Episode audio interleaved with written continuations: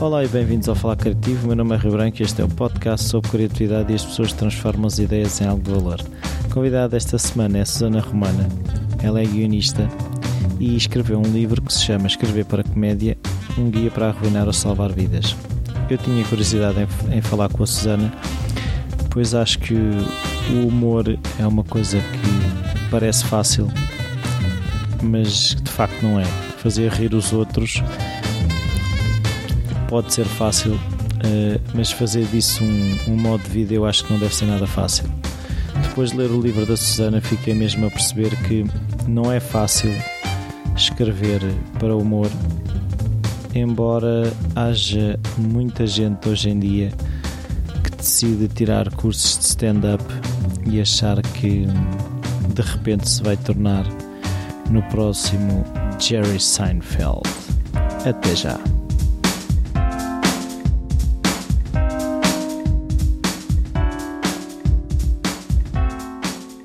Bom dia, Susana. Bom dia. Muito obrigado por esta oportunidade. Um, a minha primeira pergunta é se hum, na tua infância a, a, criatividade estava presente, se havia artistas na família, hábitos culturais, um pai em qualquer coisa desse género.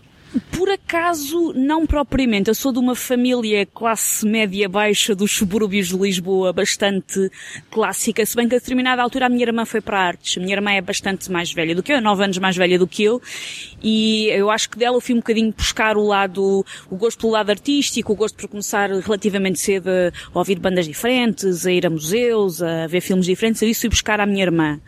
Um, curiosamente, aos meus pais, um bocadinho mais ao meu pai, se calhar fui buscar um lado que para o humor dá jeito, um bocadinho mais contestatário. O meu pai foi daquelas pessoas que viveu muito intensamente o PREC, e eu lembro-me do armário da roupa do quarto dos meus pais. Está cheio de, de postes e autocolantes de propaganda. Ter um, o Che Guevara, ter a Lourdes Pintacilgo. E eu cresci ter um, a nossa cozinha cheia de autocolantes do nuclear não obrigada, depois de, de, de Chernobyl e isso tudo. Um, por isso eu cresci um bocadinho mais nesse ambiente. Não era propriamente uma família de artistas, era até uma família bastante pacata e bastante normal, mas que depois de uma maneira um bocadinho bizarra, acho que sim, acho que acabou por influenciar. Depois o que vem um bocadinho da minha infância é como deves calcular, quando chamas Susana Romana, que é o nome que rima, Sim. a Susana Romana Macaca Cigana, a Susana Banana, essas coisas todas, habituas-te desde muito cedo a ter que de alguma maneira te defenderes. Sim. E eu, apesar de ser dos e ser danada para a porrada, se for preciso, achei a determinada altura que a maneira mais eficaz de me defender era pela autoironia, pelo brincar com as situações, por isso fazendo uma espécie de uh, auto psicologia de pacotilha, acho que fui buscar um bocadinho à minha infância. Sim. E depois eu era péssima à educação física, era o género de pessoa que era a última, era a gorda que era a última a ser escolhida para, para as equipas. Por isso, de alguma maneira, para me defender do, do horror que eram para mim as aulas de educação física, também ia muito buscar o humor, para já que, para naqueles 90 minutos de aula as pessoas não me odiarem porque eu era tão má a fazer aquilo. Eu precisava de outra coisa qualquer, de, vou tentar fazer os repavesas na malta não me odeia toda. Então, e quando é que começaste a perceber que era para isto que tu te dirigias? Uh, ou não foi, pode ter sido um ha-ha moment, ou pode ser uma coisa que é capaz de preparar o que fazes hoje. Um, eu sempre, eu desde muito, muito cedo que tive uma grande um, propensão para escrever. Eu recebi uma máquina de escrever quando tinha para aí 9 anos, que eu levava para todo o lado, lembro-me de fazer uma, uma birra porque queria levar para a praia e meu pai não deixou.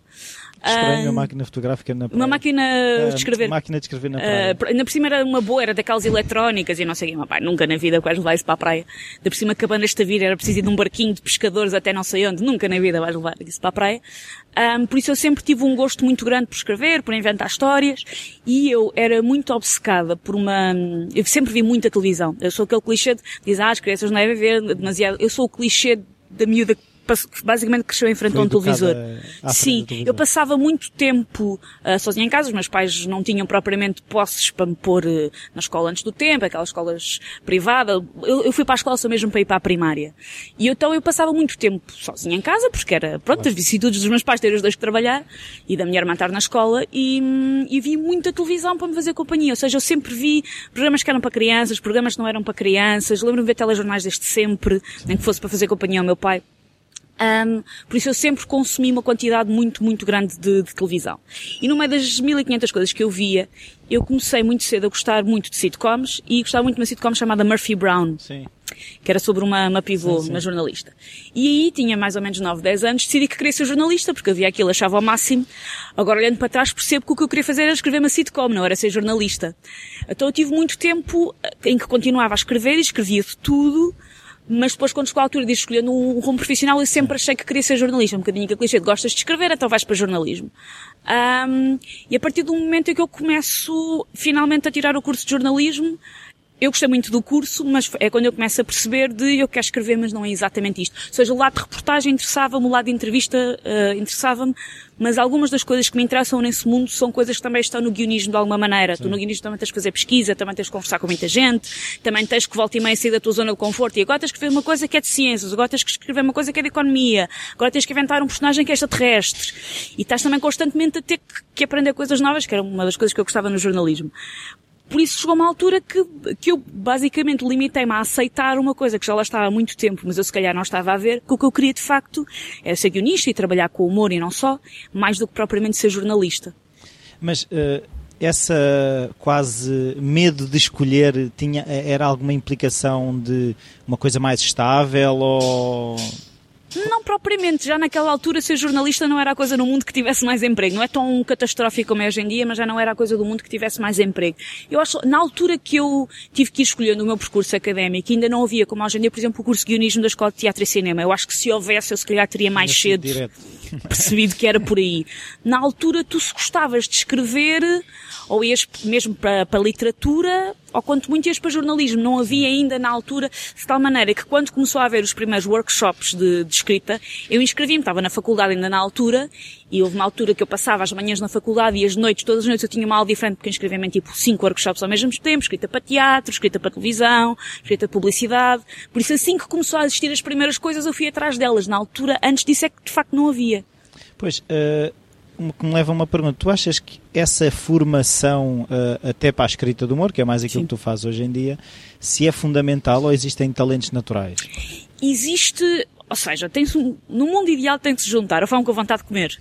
Uh, o, normalmente o exemplo que eu dou é, tu podes ter, uh, os miúdos também vão para as escolinhas de futebol, e se calhar se, eles, se eles forem tão mal uma educação física como eu era, posso-te garantir que podem dar a melhor escola de futebol no mundo que não chegam lá.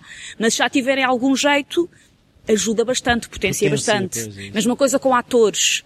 Tu tens pessoas que vão para a escola de atores porque acham o máximo e querem ser famosos e são super giros e nunca ficam bons atores, tal como tens pessoas que já têm ali qualquer coisa e isso potencia.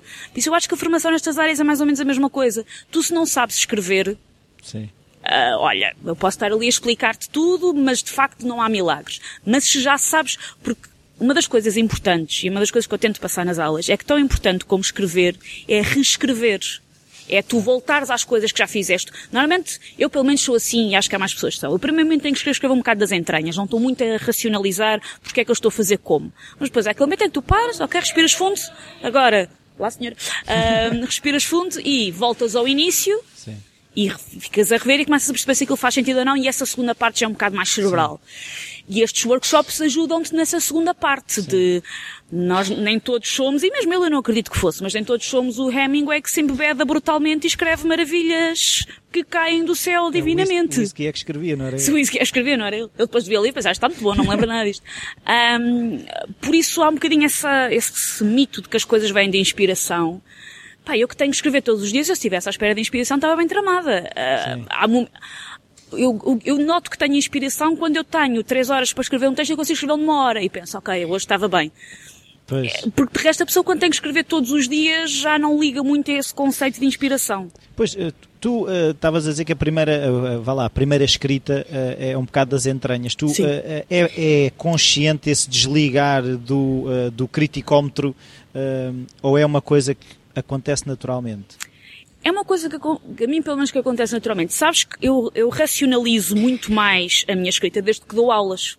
Sim. Porque desde que eu tenho que, de alguma maneira, tentar ajudar outra pessoa e outra pessoa lê um texto e eu estou ali mecanicamente a ouvi-la e tentar perceber em que é que o texto está mesmo no ponto e em que partes é que pode melhorar. O ter começado a dar aulas é que mecanizou muito mais a minha própria escrita às vezes. Porque eu quando estou de facto a trabalhar, regra geral, não estou a pensar nisso. Um, tu sabes as técnicas ajuda porque nós todos temos dias maus. E tu sabes as técnicas ajuda-te a ultrapassar melhor um dia mau, Uh, ajuda-te quando tens que escrever um texto sobre um tema que não estás muito confortável, mas tens que o fazer à mesma. Ou seja, defende-te. Mas se puderes não recorrer a isso e estar só naquele momento plenamente a escrever sem estás a racionalizar mais, ótimo. Eh, e normalmente essa primeira escrita é depois de muita pesquisa ou faz um bocadinho de pesquisa e começas a escrever? Como é que funciona? Uh, depende um bocadinho do tema, mas eu, regra geral, uh, pesquiso primeiro, perco um bocadinho de tempo primeiro a ler. Por exemplo, eu, é muito normal ter textos uh, de atualidade política, social, que são encomendados de manhã, tipo por volta das 10 eu tenho que os entregar às 2 da tarde, ou seja, tenho 4 horas para os fazer. Isto é um, é um, ritmo bastante normal do meu é dia. É folgado, não é? É folgado. Uh, e eu diria que às vezes eu dessas 4 horas, as primeiras duas estou a ler. As primeiras duas ainda não está rigorosamente nada escrito, porque estou a ler, estou a comparar coisas, estou a tomar notas. E não há aquela sensação de às vezes eu não estou a fazer ainda o que devia? Uh, há um bocadinho, porque ainda por cima, isto, há um, há um, há uma hum, palestra muito interessante que o John Cleese, dos Monty Python, sim, fez a meias sobre criatividade, sim. E, hum, e ele fala muito de tu para, hum, tu para seres criativo tens de ter o teu aberto, tens que intercalar o teu cérebro de modo aberto com modo fechado. Ou seja, tem que haver alturas em que tu estás em modo aberto para apreender tudo o que possa estar à tua volta e é um modo relativamente eh, descontraído, é um modo até brincalhão, que o teu cérebro quase não está a levar a sério a tarefa que tem em mãos. E depois isso intercala com o teu cérebro, entrar em modo fechado e concentrar-se naquilo que tem para fazer. Uh, e eu há alturas em que o meu cérebro fica modo, em modo aberto muito tempo. É, eu, eu quando comecei a, a, a viver com, com, com o meu marido, eu lembro-me de lhe dizer coisas do género, olha, eu agora ainda tenho um texto para acabar Uh, por isso não posso ir fazer jantar que tenho um texto para acabar. E da primeira vez que isso aconteceu, olhou para mim, eu estava no Facebook. Ele ficou todo chateado, tipo, eu não acredito que eu estou a fazer o jantar, porque tu não podes. E, porque me disseste não podias e estás bem. Mas é porque o cérebro quando está no modo aberto, está, às vezes está no YouTube e está no Facebook e está a ler coisas de blogs e está, porque eu nunca sei muito bem de onde raio é que vem a ideia. Eu não sei, nunca sei muito bem de onde é que vem a faísca. A partir do momento que eu tenho a faísca, eu consigo com alguma facilidade entrar no modo fechado Sim. e até num tempo relativamente curto fazer aquilo que tenho para fazer. O que às vezes me faz atrasar um bocadinho nas coisas, porque não é tão linear, é quando é que o cérebro está em modo aberto e quando é que o cérebro está em modo fechado. E, e não e, é, é, é, pronto na minha experiência não sei o que é que qual é que é a tua opinião é a sensação de às vezes estar a derrapar é assim estou tão aberto que às tantas já estou fora da estrada. Sim sim sim sim sim. Às vezes dou por mim também já me aconteceu e pronto aí a pessoa guarda e espera o momento melhor. É o certo está tão aberto que tens uma ideia muito boa mas que já não é para aquilo Pois. Tens que voltar atrás de, ok, isto é giro, guarda aí, mas isto já não é para aquilo que eu tenho que fazer agora, já não é para aquilo que eu tenho agora em mãos. E é esse balanço que nem sempre, que nem sempre é fácil, porque eu não acredito muito em fechas só o cérebro e concentras claro. brutalmente e, mas isso também tem um bocadinho a ver com as minha, a minha metodologia de escrita. Eu, por exemplo, nas aulas, nos conselhos dos alunos estou sempre a dizer, isto é baseado na maneira como eu escrevo, o que é importante é tu descobrir a maneira como tu escreves. Eu, por exemplo, aquilo que eu te dizia, que eu sempre vi muita televisão, eu quando estou sozinha em casa a escrever, eu escrevo televisão ligada, eu não consigo escrever em silêncio silêncio. Não distrai. E não me distrai. Aliás, antes pelo contrário, se estiver com a televisão desligada, é que parece que, que não sei se o meu cérebro sente aquela pressão de agora estamos aqui neste momento solitário, um, só para trabalhar. Agora é para trabalhar. Sim. uh, eu, inclusivamente, eu se estou com a televisão ligada, se a televisão começa a incomodar, o que eu faço é tirar-lhe o som e nunca a desligo. Se eu desligo a televisão, parece de repente, tipo, entrei numa caverna que isto, de repente ficou tudo muito sério. Um, por isso, a maneira como cada um escreve é extremamente uh, elástica. E eu aprendi a não julgar a maneira como os outros escrevem, porque às vezes há pessoas que passam por estando desconcentradas ou o que for e não necessariamente. Sim. Uh, mas uh, o facto de dar aulas uh, ajudou-te a sistematizar o, o, teu processo? Sim, sim, sim, completamente, completamente. Porque, hum, por isso, porque eu comecei a racionalizar coisas que eu não racionalizava antes. Tu quando tens que explicar a alguém uma coisa que para ti sempre foi intuitiva, mas tu sentes que a tens que explicar, tens que arranjar nomes para as coisas, tens que arranjar uma ordem para as coisas. E eu percebi-me de uma série de tiques de escrita que eu tenho, e às vezes foi bem inclusivamente para alterar, coisas que eu percebi, ok, eu faço isto, isto assim não, não, não resulta. eu só fiz essa sistematização quando fui no fundo obrigada a isso. Nunca foi uma coisa que eu não estivesse muito parado para pensar. Uh, e foi isso, foi o fim desse, vá lá, o culminar desse autoconhecimento que levou a escrever o livro? Uh, também, o livro, numa, numa primeira análise, uma primeira abordagemzinha, o livro vem de uma coisa tão simples como não havia nada do género uh, em Portugal. E eu, dando aulas já há algum tempo, constantemente tinha que recomendar aos meus alunos livros que eram anglo-saxónicos que são ótimos. Foi onde eu fui buscar uma série de coisas, mas tu tens sempre que, alguns deles, entretanto, já envelheceram um bocadinho, alguns livros que são muito importantes, mas que são dos anos 70, parecendo que não, há coisas que ainda se aplicam, há coisas que já nem tanto. Eram livros que não estavam muito aplicados àquilo que é a nossa sociedade e àquilo que é, que é, que está ligado com, com o contexto português. Por isso chegou uma altura que foi simplesmente o, eu fiquei sempre à espera que alguém fizesse, sempre um bocadinho com aquela coisa de alguém há de fazer melhor que eu. Mas chegou uma altura que ninguém fazia, eu cheguei-me à frente. Por isso, num, de uma maneira muito, muito básica, o primeiro intuito foi esse. Foi só o deixar alguma coisa. Depois também há um lado para a inveja de alguém fazer. Depois também há um lado um bocadinho menos simpático que é, um, eu dando aulas há muito tempo e dando aulas, algumas delas a pessoas que depois felizmente tornaram-se mesmo profissionais da comédia, começou a acontecer de vez em quando, uh, eu descobri que havia pessoas que andavam a dar workshops de comédia usando as coisas das minhas aulas. Hum. Então houve também um lado um bocadinho que, que, foi determinante um bocadinho para o timing e para eu andar a germinar a ideia da minha cabeça mas não a concretizar o, o pá, se de repente há pessoas que andam uh, em centros comerciais a dar workshops de um dia onde basicamente estão a, estão a dar aquilo que eu lhes estive a dar o mês passado, pá, se calhar é melhor mais ou menos fazer a minha marca e deixar a minha pegadazinha marcar de, e marcar território de, olha, esta sistematização fui eu que a fiz. Pois. Um, a forma, tu tiveste formação cá, mas Sim. posso estar enganado, mas eu vi que também tiveste formação fora. Estive em Nova York. Pronto. A questão do contexto é assim tão, como é que eu dizer, tão importante na questão do humor?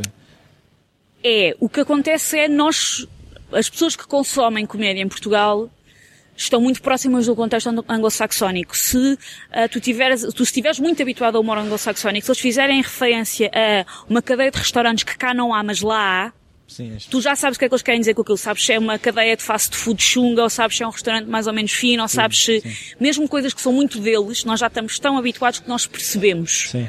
Uh, por isso, o contexto, apesar de tudo, não nos está tão longe quanto isso, porque nós consumimos muita cultura anglo-saxónica. Um, mas o contexto é importante. Basta tu perceberes que, por exemplo, a comédia anglo-saxónica eu percebo-a bem. Uh, eu houve uma altura que dei um workshop no El Corte Inglês, onde a maioria dos alunos eram bastante mais velhos do que eu, mas quando eu digo bastante, era pessoas cuidadas para ser meus avós. E eles faziam várias perguntas de vários filmes da, da, da infância e da adolescência deles que eles adoravam, italianos e franceses, e isso a mim não me diz muito. Eu tenho alguma dificuldade em relacionar-me com eles, tenho muita dificuldade se querem percebê-los. Uhum. Eu se estiver a tentar ver o humor japonês ou iraniano, eu tenho dificuldade em relacionar com aquilo porque eu não tenho o contexto.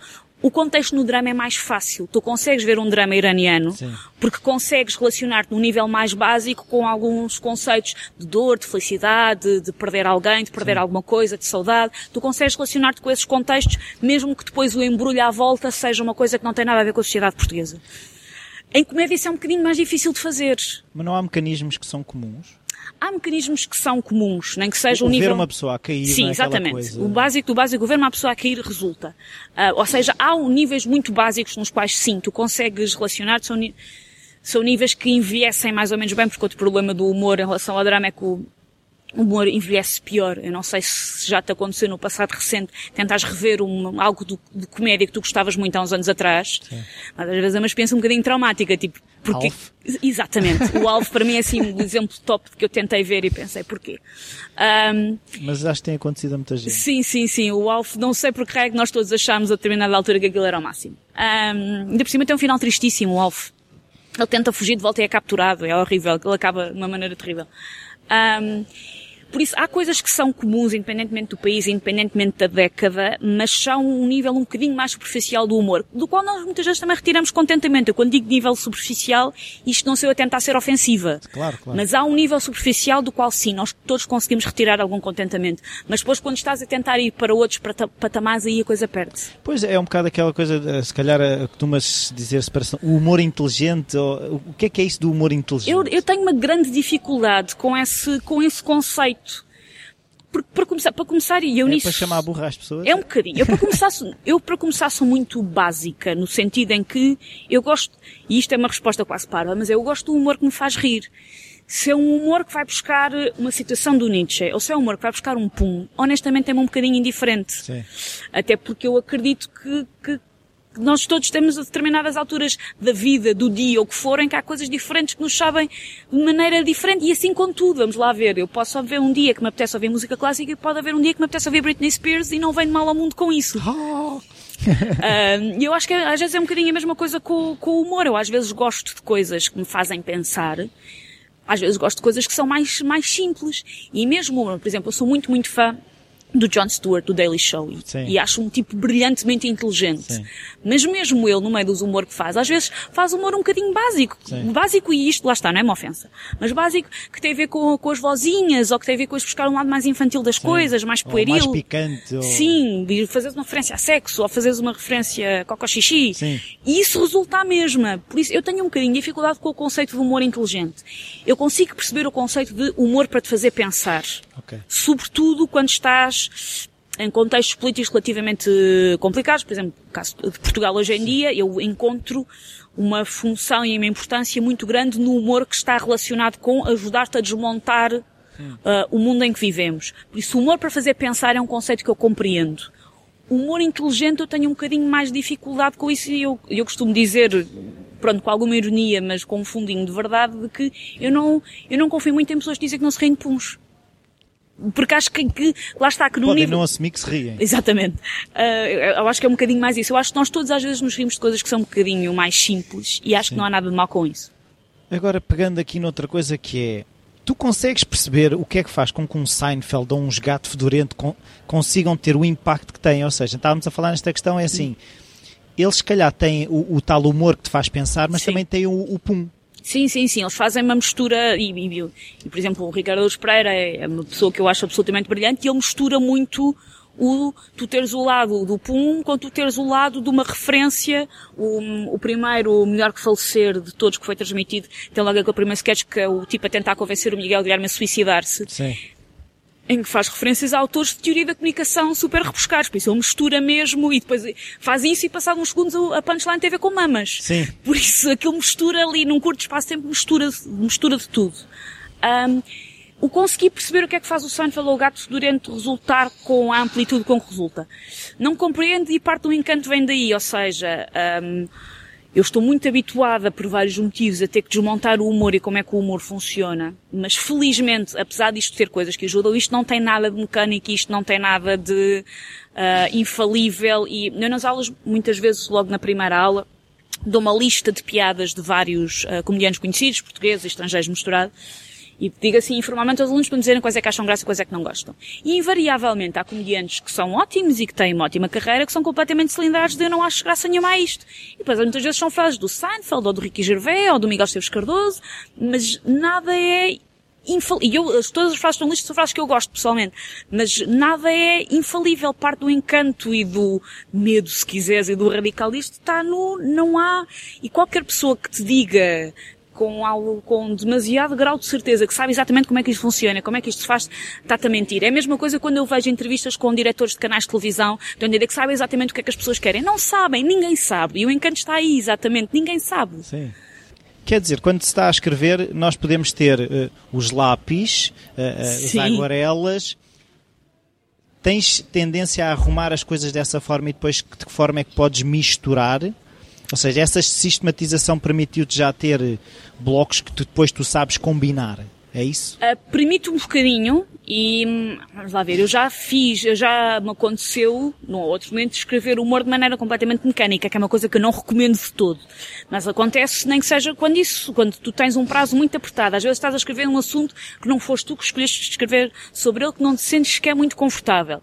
E às vezes entra o mecânico de então deixa cá ver como é que se faz uma inversão, ou como é que se faz um batos, ou como é que se faz uma incongruência. Isso pode acontecer, Isso não é não de todo recomendável. Ajuda, ajuda, ajuda. Ahm, eu fico sempre a achar que as coisas que são escritas sem a faíscazinha, sem a paixão, ficam sempre um bocadinho mais baças, nem que seja eu olho para elas e sei que elas não foram escritas Claro.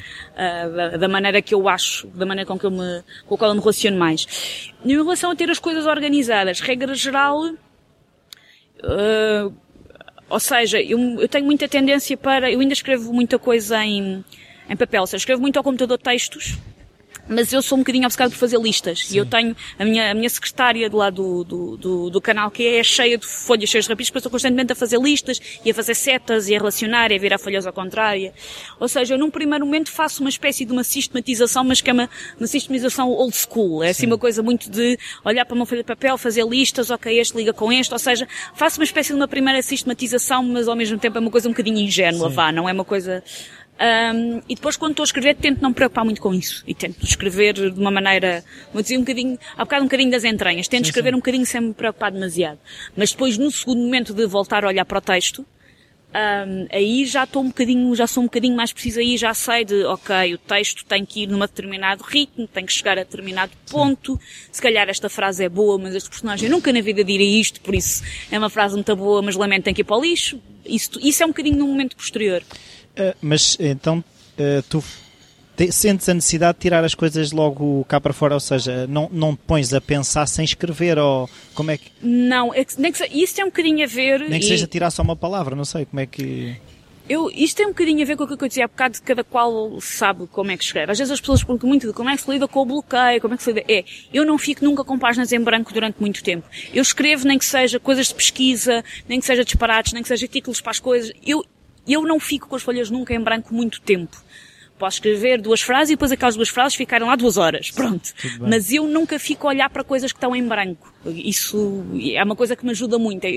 nem que seja à mão ou no computador, eu tenho sempre que começar a escrever qualquer coisa. É que a folha em branco, a sensação que eu tenho é que está a gritar: tu não consegues, tu Sim. não consegues. Ou seja, ao pormos lá qualquer coisa, já mostramos, já, ganhei. Já mostramos de, olha, eu sei o que é que estou a fazer, tá? Podes demorar mais um bocadinho, mas eu, mas, eu, mas eu sei o que é que estou a fazer. Já não há, exatamente, não é esse jogo pirraça com sim, a folha. Sim, já. sim, sim. Um, escrever uh, para os outros, tu tens que pegar nos tiques deles, ou, ou seja, idealmente se, sim. Se calhar um bocado o Seinfeld, voltando atrás, é um bocado e se calhar a maneira como o Seinfeld diz aquilo, tu estavas a dizer que as pessoas às vezes é uma piada do Seinfeld e se for o Seinfeld a dizer sim. acham graça, uh, essa questão é muito importante. É, um, ainda no outro dia por acaso estava a ter essa conversa com um colega meu que, que defende e isto, isto não é todo retirar-lhe mérito, mas defende que as coisas do Ricardo Araújo Pereira são tão boas porque é ele que as faz. E ele sabe exatamente onde é que estão as inflexões, onde é que estão... As pausas que tem que fazer. As pausas, onde é que é a palavra que se deve carregar, onde é que é... Porque ele está a escrever pelo próprio. E escrever... No, canal, eu sou basicamente guionista, mas no canal que é como somos muito poucos, às vezes tenho que, que fazer, fazer uma perninha. Fazer uma perninha, pronto, temos todos. E sim, eu sinto que se eu estou a fazer um texto que é meu, que eu sei exatamente que raio é que estava na minha cabeça quando eu estava a escrever aquilo. Uh, quando estás a escrever textos para as outras pessoas, uh, tens que tentar perceber um bocadinho o que é que faz sentido para aquela, para aquela pessoa. Às vezes é por tentativa e erro, às vezes escreves para a mesma pessoa durante muito tempo e vais por tentativa e erro.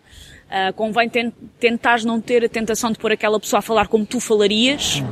É um bocadinho o que faz, o que faz sentido para ela. Eu, por exemplo, no, no canal que trabalho para um programa chamado Inferno, que é uma espécie de daily show, e quando escrevo para os pivôs, eu sei mais ou menos como é que eles falam e tento não os pôr a dizer coisas algo, que eles nunca diriam. Coisas tipo, se alguém que não usa calão quando, quando, quando fala, se calhar não Sim. faz muito sentido, a não ser que seja com, com extrema ironia, não faz muito sentido eu pôr essa pessoa a usar calão.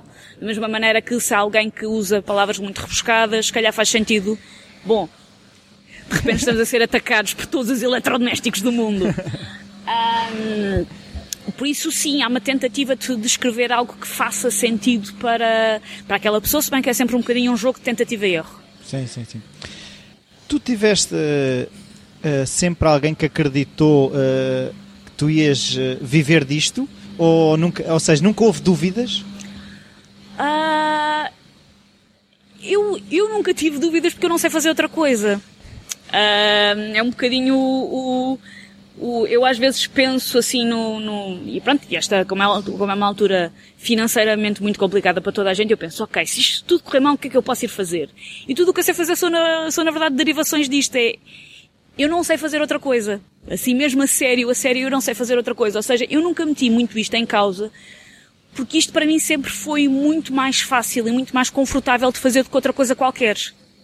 Um, não fui, não, não tive, uh, por exemplo, uma estrutura familiar ou uma estrutura de, de, colegas à minha volta que me inibisse daquilo que eu faço. Também não tive uma que potenciasse, ou seja, Coisa maior, vai, força. Não, não, não, não tenho, não tenho nada. Os, os, meus pais ligam zero àquilo que eu faço. Os meus pais não ligam nenhuma, não veem, não sabem muito bem. A minha mãe diz às amigas que eu sou jornalista porque está-me trabalho explicar o que é que eu faço. Os, os meus pais, pronto, iam de acarinhar obviamente à maneira deles, mas não são nada os pais de ver e de comentar e de, não, não ligam rigorosamente. Minha filha é a melhor guionista do mundo. Não, não, não. Os meus pais não ligam rigorosamente nada. Eles um bocado indiferente. Desde, é um bocadinho, desde estejas bem, filha. Eles um bocado indiferente raio é que eu faço.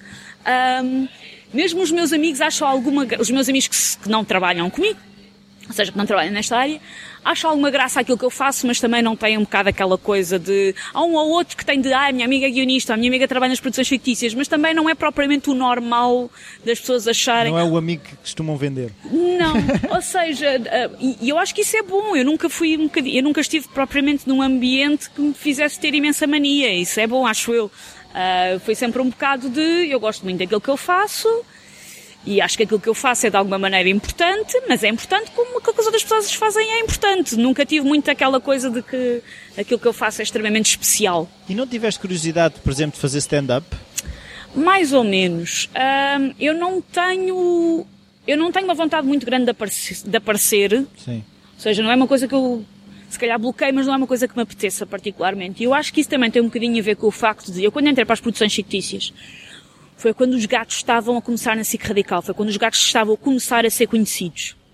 E quando eu entrei, exceção feita ao Nuno Marco, que já tinha um, fãs a segui-lo, mas que apesar de tudo é rádio, é um bocadinho Sim. diferente. Tirando o Nuno Marco, não havia pessoas nas PF que fossem propriamente famosas. Sim. Quem ligasse a guionismo sabia quem é que era quem. As produções fictícias eram mais importantes do que as pessoas Sim, em si. exatamente. Ou seja, não havia propriamente pessoas famosas. Mas quando eu entro, os gatos estão a arrancar e os gatos tornam-se o fenómeno que nós sabemos hoje em dia.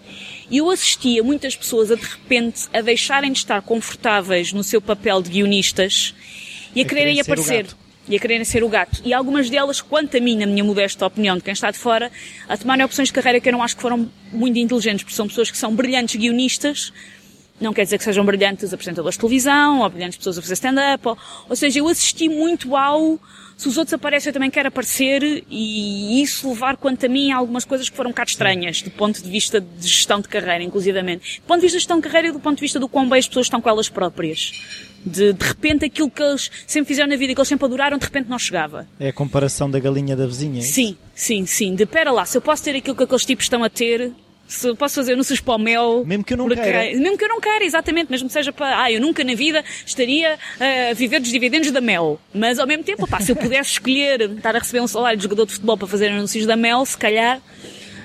Um... Só me levantar às horas que queria. Sim. Por isso eu como assisti um bocadinho a esse fenómeno, eu acho que isso sempre resguardou um bocado de, pá, o que eu gosto de fazer é escrever, o que eu sei fazer é escrever, e mantive-me sempre um bocadinho nesse, nesse lado. Depois com o canal Q, como lá está, é um canal pequeno onde toda a gente faz perninhas, faço uma ou outra coisa, que o canal tem um ambiente tão familiar que eu nem sequer penso propriamente que estou a apresentar uma rúbrica. É, faz parte meu trabalho. Eu vou lá abaixo ao estúdio gravar no instante e depois volto para cima para continuar a escrever. Um, por isso eu nunca tive muito essa vontade, ou seja, não é uma coisa que, que eu diga que me cause me faça, me cause repelir, mas não é uma coisa que eu, que eu queira, não é aquilo que, é como, é quase como tu me perguntares de, então, e não gostavas de, quando se entras num estúdio de televisão, não gostavas de ser realizador ou de ser adressista? E a pessoa fica, se calhar tinha curiosidade de ver como é que é, mas não é assim uma coisa que me... Não, eu também pergunto isso, que é assim, normalmente o, o, o cómico que escreve, ou seja, normalmente o cómico começa a, a, a, a como é que é dizer, a dizer as coisas que escreveu. Há muito, é muito próximo o, o intérprete do sim, autor. Sim. Por isso é que. Sim, eu se calhar tem a ver com o facto de eu ter começado também muito cedo a escrever para outros. Porque eu quando. Quando a determinada altura, eh, mais ou menos na altura que eu entrei para a faculdade, eu comecei a perceber que se calhar eu gostava daquilo que estava a aprender na faculdade, mas que se calhar não era exatamente aquilo, uma das coisas que eu fiz foi ir a, a um grupo de teatro que havia em Mãe Martins, que era namorada, de eu ir a um grupo de teatro, chegar lá e dizer um, eu não quero ser atriz, normalmente todas as pessoas chegam, chegam a um grupo de teatro amador é porque querem representar, uh, eu não quero ser atriz, eu quero ajudar-vos com o que houver para ajudar e aprender como é que isto funciona por dentro e eventualmente escrever textos para vocês. E foi o que eu fiz. Comecei a, tipo, a apontar projetores e depois acabei já a escrever peças e a fazer assistências de encenação. Ou seja, eu, o meu percurso começou desde muito cedo a, a ser o escrever para as outras pessoas. Um, e eu acho que isso de alguma maneira também fez com que, que eu tivesse um bocadinho isso, um bocadinho mais balizado. Depois, respondendo a parte da tua pergunta que eu não respondi há bocado, depois há o, o pequeno problema, e isto vai soar um bocadinho pedante, mas eu vou dizer a mesma, há um bocadinho o problema de eu não, eu não gosto propriamente do mundo do stand-up em Portugal. Ok excetuando um ou outro rosa exceção, não gosto particularmente do tipo de humor, não gosto particularmente do tipo de ambiente. Um, as pessoas que fazem stand-up há um mês são, regra geral, insuportavelmente cagonas. Uou. Porque, como há, porque quem, quem escreve, e quem Sim. escreve para outros, está habituado a ter que dividir os louros com outra pessoa, ou às vezes não ter os louros de todo, ou não tens uma reação imediata àquilo que tu fazes. Se eu escrevo um texto para televisão, para um, se eu escrevo um texto para uma coisa que vai ser emitida em televisão daqui a uma semana e que as pessoas vão ver em casa, eu nunca tenho muito bem a noção do que é que se o que é que não Sim, se riu. O que é que funcionou e o que é que não funcionou. Quando estás em cima de um palco tens. Uh, e então eu... Para o bem e para o mal. Para o bem e para o mal, exatamente. Para o bem e para o mal. Mas, uh, muitos dos casos que eu conheço stand-ups, as pessoas não se riem é porque o público era parvo, Ui. Se as pessoas riem é porque eles são a última Coca-Cola do deserto. Ou seja, eu não gosto, de regra geral, do ambiente, nem do, do... E há pessoas que eu, que eu, que eu acho que são uh, ótimos uh, guionistas e ótimos escritores que eu depois, quando os vejo em palco, não, não, não acho que resulte tão bem. Mas não achas que também, é assim, a sensação que eu, que eu tenho, numa pessoa, não, não sou propriamente o, o maior estudioso do stand-up, mas há quase uma identificação com aquele bad boy americano sim, que vem sim, para sim. cima do palco, se for preciso ofender o público e depois aquelas reações. vamos todos beber imenso e vamos sim, todos... sim há um bocadinho sexo, essa... drogas e rock and roll na comédia. Sim, sim, há, há. Isso é parte do motivo pelo qual o, o ambiente não me interessa, uh, não, não me interessa por além. A razão também porque não, eu não acho que funcione tão bem o stand-up em Portugal precisamente por lá está, o contexto não é aquele. Sim, o stand-up em Portugal tem crescido muito nos últimos tempos e eu acho que agora está, está a encontrar um público, há salas escutadas para ver uma série de pessoas e eu acho, eu acho isso ótimo, genuinamente. Mas, Mas é um não bocadinho... há tantos clubes, ou é? Não sei, estou a perguntar. Começa a haver, começa a haver. É uma coisa que está um bocadinho work in progress, mas começa a haver. Já há vários teatros que recebem. É uma coisa mais de teatros e de foyer de teatros do que de bares, que é um pois é bocadinho é o conceito americano. Mas, mas já há vários. Tu, se quiseres fazer stand-up, já tens um circuito. Sim Deixe-nos em paz, senhora. um, de, se quiseres fazer stand-up já tens um circuito onde, onde o podes fazer. Mas é um bocadinho isso, é um bocadinho... E depois, eu não sou, eu não tenho muita pachorra para o, para o discurso do papel das mulheres no humor, mas depois eu olho para o stand-up e acho que é uma coisa orgulhosamente boys club. Sim. Orgulhosamente vamos todos... Uh, dizer mal da sogra e da mulher? É sim, e dizer piadas sobre gajas e tentar medir quem é que tem a pila maior. Pá, e, e, por isso, se calhar, um bocadinho por isso eu olho para aquilo e não me, não me revejo, e é um bocadinho isso, é, não, não gosto do ambiente, não gosto do subtexto, e não, não tenho muita paixão. E já vi, assim, eu, eu, eu vou em Podendo, vou todos os anos ao perto disso, ao, ao Fringe, que é um festival de, de humor que há em, de humor e não só, é um festival de artes que há em Edimburgo, mas tem uma componente muito, muito forte de, de comédia, seja em teatro, seja sobretudo em stand-up. Quando vou ao Fringe vejo cinco espetáculos por dia. Eu gosto de stand-up. Pois é, isso que eu estou a dizer é que pronto, a resposta é um bocadinho pedante. Eu não gosto do stand-up em Portugal, não só por não gostar das, de algumas das piadas, eu acho que há pessoas boas a fazer stand-up, mas um bocadinho por isso. Eu não gosto do contexto, eu não gosto da cultura, não gosto do que está à volta. Uh, tu consegues descrever um dia normal de trabalho ou uma semana normal de trabalho? De que forma é que tu obrigas-te a alocar blocos de tempo? Como é que funciona isso? Eu sou um bocadinho obcecada por fazer listas. Uh, e regra geral, o meu dia começa comigo uh, sentada na cama a ver cinco notícias a fazer uma lista das coisas que eu tenho para fazer nesse dia, para não me esquecer de nada. Uh, e os meus dias, felizmente, são sempre muito diferentes uns dos outros, são sempre bastante atípicos. Para o bom e para o mal eu não tenho horários. Há alturas em que isso é ótimo, há alturas em que nem por isso. Mas eu não tenho muito, porque eu trabalho é um bocadinho mais trabalhares por objetivos do que trabalhares por horários. É, tu tens que, tu sabes que à hora tal do dia tal tens que entregar isto. Sim. E depois, como tu te orientas. Eu, eu, eu... Mas tu tentas alocar blocos de tempo? Por exemplo, sabes que tens que entregar um texto no dia tal, tu começas todos os dias a pôr, vou não. pôr meia hora para, para aquilo? Não. Não, eu no máximo, no máximo faço coisas de como uns dias antes dizer, pá, abrir um documento Word e espetar para lá coisas, frases soltas, listas, coisas que estão relacionadas com isso e dois dias antes da entrega voltar a abrir e ver o que é que lá está a reescrever. Uh, não, não sou seja, sou organizada da minha maneira, eu não sou propriamente metódica uh, e vivo um bocadinho do pânico de última hora e faço regra geral as coisas um bocadinho mas, à pele mas, daquilo que tenho que as fazer. Já a não ser assim? Já. E não funciona tão bem? Uh, não, não, não acho que... Sentes-te presa? Não sei, eu acho, eu acho que é um bocadinho uma, eu acho que é um bocadinho uma questão de, de hábito. Eu não, não noto uma relação causa e efeito tão grande quanto isso uh, em relação ao tempo que eu tenho para escrever uma coisa e, ao, e à qualidade final dela. Se calhar porque eu estou habituada a ter prazos um bocadinho irrealistas todos os dias. Sim. E acho que é mais uma questão de hábito do que outra coisa qualquer. Mas tu, uh, uma coisa que eu agora me lembrei que queria perceber é, tu só, só trabalhas, uh, vá lá, por encomenda ou tu vais escrevendo coisas e depois pensas, ah, se calhar vou propor isto ali ou propor isto ali? Uh, tenho fases, porque depende do trabalho que tenho. Eu costumo dizer que eu sou das pessoas mais preguiçosas que talvez conhecerás na vida.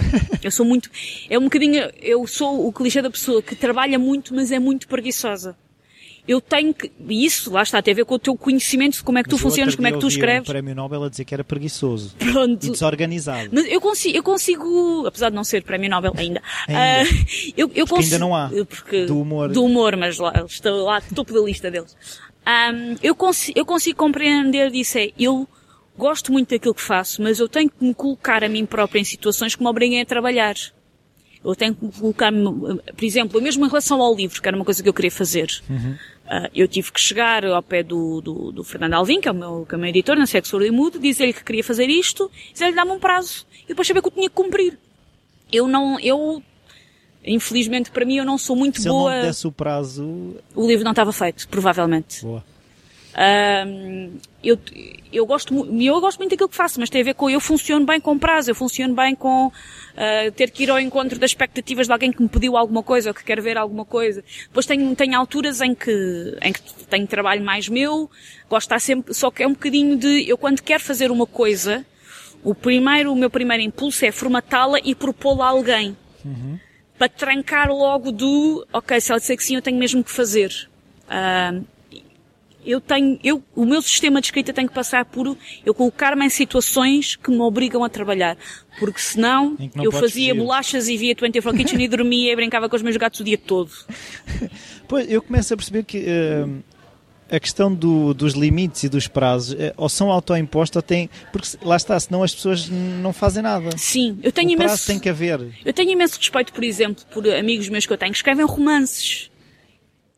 E ninguém, eu, e ninguém os obriga, né? E ninguém os obriga. Eu, eu, eu olho com genuína admiração de, pá, se calhar daqui a uns anos talvez, mas eu pelo menos para agora eu penso e olho, penso, eu não era capaz. Eu Sim. não tenho a, a disciplina. Eu tenho que estar sempre a colocar armadilhas para ursos para mim própria para me obrigar a ter disciplina para fazer as coisas que eu de facto quero fazer. Porque senão eu sou calona. Pois, eu, eu, eu, queria, por acaso queria perguntar que é, se te dá uma preguiça daquelas, tu já tens mecanismos para sair? Tem que ter, tem que ter. Uh, de, eu, ao mesmo tempo que dizia que eu sou extremamente preguiçosa, é, eu não falho prazos. Eu, para falhar um prazo é preciso ter havido assim um cataclismo, genuinamente um cataclismo. É, eu não falho prazos. Eu se digo a alguém que entregue uma coisa dia tal, dia tal, eu entrego, ou se percebo que não consigo entregar, eu aviso antes. Já há uns dias de, olha, aquele dia, eu acho que não chego lá. Eu e não até pode chegar a... E depois até posso fazer um brilharete e afinal, mas é, mas é, eu não falho prazos um, apesar, de ser, apesar de ser preguiçosa. Por isso, sim, eu chego a uma altura em que, não sei, não, eu, quando dizia que eu já comecei a sistematizar uma série de coisas, eu, esse é um fenómeno que eu ainda não sei muito bem explicar. Eu acho que é aquilo que eu falava com o Felipe Mel, que é, não é tanta preguiça, mas é a procrastinação. Sim, sim, sim. Que são coisas diferentes. São. Nem o procrastinador seja... quer fazer. Sim, sim, sim, sim, sim. O preguiçoso não quer fazer nada. É, sim, é verdade, é verdade, é verdade. É exatamente isso, é verdade. Um, e o procrastinador é alguém que não Tem um faz nome aquilo. difícil ainda por cima. Ainda por cima. é um nome difícil para dizer para um procrastinador. Um, ainda por cima um procrastinador não está a fazer aquilo, mas põe-se a fazer outras coisas. Sim, sim, não fica deitado. Sim, não fica a dormir. Eu, eu sou um bocadinho mais isso. Eu sou um bocadinho mais o. Quando eu por mim entrei no YouTube e já vi 15 vídeos de gatos. Sim. Um, todos fofinhos. Todos, todos maravilhosos. Não são tão giros como os meus, mas. Mas eu arranjei um gato cego, sem olhos, exatamente já para ser mais adorável Boa. que os outros. Que, ah, coitadinho, ainda por cima é deficiente. Já arranjei isso, já mesmo para o meu ser mais componente. Toca ah, piano, não? Não porque eu não tenho lá piano em casa, mas vou tentar ainda... Acho que pondo moscas, ele gosta muito de moscas, pondo moscas nos sítios certos, acho que consigo que ele toque uma sonata. Um, e eu, eu, eu de facto sou, sou uma pessoa que depois, eu sou ótima a fazer aquilo que não é suposto eu estar a fazer na altura. Por exemplo, eu quando fico em casa a escrever, eu não sou uma pessoa, eu não sou para, não, já fui pior, mas não sou o ex-libris da fada do lar. Eu se tenho uma coisa para escrever e não me apetece, pá, nesse dia, as minhas gavetas da roupa vão ficar impecavelmente divididas por cores. Boa. E a louça toda arrumada. E a louça toda arrumada e o... Porque ainda por cima eu sei que eu vou acabar por fazer as coisas e que eu vou acabar por cumprir o prazo. E se calhar isso, não, não, ou seja, o teu cérebro não diz, olha, tu agora estás a entrar já num, num overload, tu vai arrumar as gavetas, vai arrumar a louça, porque sim. a gente aqui já não fazemos nada sim, aos sim, dois. Sim, sim, eu acho que é e além disso também é um bocadinho o, tu nunca sabes de onde é que vêm as ideias. Eu houve uma altura, houve uma altura que tinha três empregos e trabalhava mais ou menos no início de carreira. Trabalhava na Cidade FM, trabalhava na Rádio Comercial e já trabalhava nas produções fictícias na oh. Não dormia e, eu trabalhava muito. E para eu trabalhar muito, uma das coisas que eu comecei a descartar foi as, as determinadas coisas da, da, minha vida pessoal, disse aí com os meus amigos. E depois houve uma altura que eu percebi, sobretudo quando estás cansado, não vale a pena dizeres, eu não vou jantar com vocês porque tenho que ficar em casa a escrever um texto. Não vais escrever nada. Porque estás tão cansado que não vais escrever nada. Ou, ou o teu cérebro já está num nível de saturação tão grande que tu não vais fazer nada e vais chegar às duas da manhã a pensar, não escrevi nada e não fui sair. E fiquei em casa. Um, então foi uma coisa que eu me percebi, tu nunca sabes de onde é que vêm as ideias. Por isso, também um conselho que às vezes tento dar às pessoas é, pá, não aniquilem muito aquilo que é a vossa vida, porque não sabes mesmo de onde é que vem. Às vezes pensas de, ah, devia ficar em casa a escrever, mas vou, mas vou sair com eles. E numa conversa de uma coisa que alguém diz e que ele dá-te na faísca, é mesmo isso. depois são 10 minutos. E depois, e depois, de facto, quando chegas a casa são 10 minutos, em vez de terem sido 3 horas. Pois isso eu começo a perceber agora. Há alguma coisa que tu consideres importante na escrita do humor ou no guionismo que nós não tínhamos falado?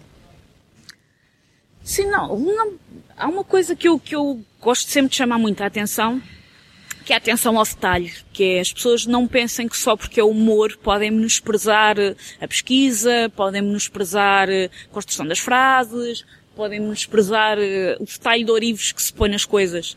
As pessoas às vezes têm um bocadinho a tentação de que se for para escrever uma grande tragédia tem que estar ali tudo os diz, mas comédia é para fazer rir, comédia é palhaçada. E comédia tem provavelmente uma, um grau de precisão necessário ainda maior se calhar do que o, do que o drama, tem que estar tudo exatamente as pecinhas no sítio. E hum, as grandes comédias que tu tens são coisas muito detalhes, são coisas em que absolutamente nada está por acaso. E às vezes é, um, é uma luta um bocadinho grande, tu quando estás, por exemplo, a discutir um texto com uma pessoa, uma pessoa lembrar-se de pôr uma coisa que tem muita graça, mas, mas que depois factualmente não está bem, ou que não faz muito sentido ali, a pessoa, mas faz as pessoas rir, e a pessoa tem que explicar, Ninguém mas dá tu por isso, não é? Ninguém dá por isso, mas faz as pessoas rir, e eu, pá, não faz, um, há uma, há uma história que eu costumo contar nas aulas, de um cartunista que eu gosto muito, chamado Gary Larson, que faz um, fez, já não faz, fazia umas, umas tiras chamadas Far Side, que eram quase todas com animais, era quase sempre só uma imagem com uma legenda, e era quase tudo com animais. E hum, há uma, isto para falar da importância da pesquisa e da importância do, do detalhe. E o Gary Larson, há uns anos atrás, fez um cartoon em que há um mosquito que chega a casa, um mosquito de, com uma forma meio humana, ou seja, com um chapéuzinho, com uma pastinha, com uma gabardina, um mosquito que chega a casa depois de um dia de trabalho e comenta com a mulher que está muito cansada de ter passado o dia todo a chupar sangue e aquilo depois evolui para, para outra piada. E o Gary Larson foi inundado de cartas de pessoas a dizer, oh meu grandíssimo atrasado mental, no reino animal, quem chupa o sangue não é o macho, é fêmea. Sim. Ou seja, as pessoas estão dispostas a acreditar que há um mosquito que tem um chapéuzinho minúsculo e uma gabardinha minúscula. Mas tem que ser a fêmea. Mas tem que ser a fêmea que chupa o sangue. Ou seja, o achares de, ah, mas é só para as pessoas se rirem, qual é que é a diferença? Mais... As pessoas riram-se, mas... Mas, ou, ou, às vezes, tu para te rir tens, tens que estar num grande estado de descontração e de desprendimento em relação às coisas. E às vezes há pequenas coisas que bloqueiam isso. Há pequenos soluços que bloqueiam isso. E um deles é o teu cérebro em vez de estar a desfrutar daquilo que está à frente, está só a apitar de tal em um erro, tal em um erro, que não é assim, tal em um erro. Isso perturba-te a tua experiência. E não sentes que há pessoas que quando tu estás a contar estão logo a ver onde é que podem apanhar? É... Sim. É uma da, aliás, é uma das, o humor é surpresa sempre, é uma das dificuldades em, faz, em, em, fazer, uma coisa é quando tu estás a ter uma conversa informal com amigos, entre tu, tanto podes dizer uma coisa séria como podes dizer um disparate. E, e quando dizes um disparate, à partida apanhas as pessoas desprevenidas. Tu estás a fazer um conteúdo que já é assumidamente um conteúdo de humor, as pessoas já sabem, as pessoas já sabem, a qualquer momento esta pessoa vai dizer uma coisa que não era bem por ali que eu julgava que ela ia. Então estou sempre a tentar adivinhar. E o bom humor é aquele em que tu não adivinhas o final, é, é aquilo, o, o gozo que tu retiras do, do, do, do humor é exatamente o oposto do gozo que tu retiras, por exemplo, no episódio do CSI. No episódio do CSI, tu ficas muito contente se adivinhares o final. Sim. Ia, eu já sabia. Eu já sabia, foi o mordomo que tinha sido Que tinha sido com o candelabro na, na sala de estar. Sim. No humor, a graça está, ah, não estava mesmo nada à espera que, que aquilo agora fosse por ali. E quando tu estás a fazer uma coisa que as pessoas já sabem que é do humor, sim, as pessoas, consciente ou inconscientemente, ou seja, com alguma maldadezinha de deixa cá ver que eu vou ser mais perto que tu, ou descontraídamente, estão sempre a tentar perceber onde é que tu lhes vais passar a perna. E tens que passar a perna ainda mais à frente no sítio que eles não estão a contar. Eu acho que já, já acho que já dissemos muita coisa. Muito obrigado por esta oportunidade. Já aprendi imenso. Fomos, espero- eh, esta entrevista, se tiver perguntado o Brito, correu dentro de uma máquina de lavar roupa, Eh, sim. no serviço de, de E nós enxaguamento. sempre às voltas. Sim, sim. Centrifugação a 600 rotações. Sim. Por isso podem ver, isto foi quase aquela, o poço da morte. Sim, sim, sim, com a motinha. Muito obrigado, Susana. Ora, essa. Bem-vindos de volta, espero que tenham gostado mais esta conversa sobre a, criatividade e sobre os processos criativos, neste caso específico da escrita para o humor. Eu gostei muito de falar com a Susana, eh, gostei de perceber esta questão que a mim também me aflige da, da palavra complicada, que é um fantasma, que é a procrastinação.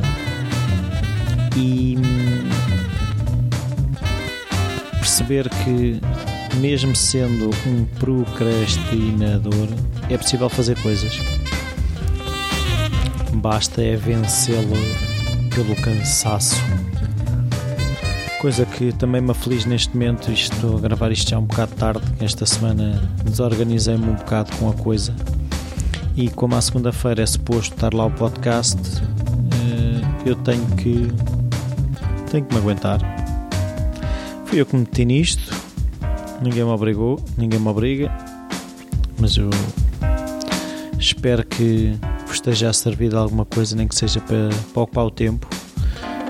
Mas eu então gostaria de pedir a vossa ajuda. Se puderem fazer reviews no iTunes, deixar lá a vossa opinião, ajuda. Likes na página do Facebook. Qualquer dúvida, sugestão, o e-mail rui.falacreativo.com está disponível. Ainda falta anunciar o vencedor do passatempo do fotolivro do Nuno Moreira, que foi o Aníbal Oliveira com a foto que partilhou no mural do Falar Criativo do Facebook. O Nuno Moreira depois eh, irá enviar eh, o fotolivro para a tua morada que eu depois vou pedir. Até para a semana.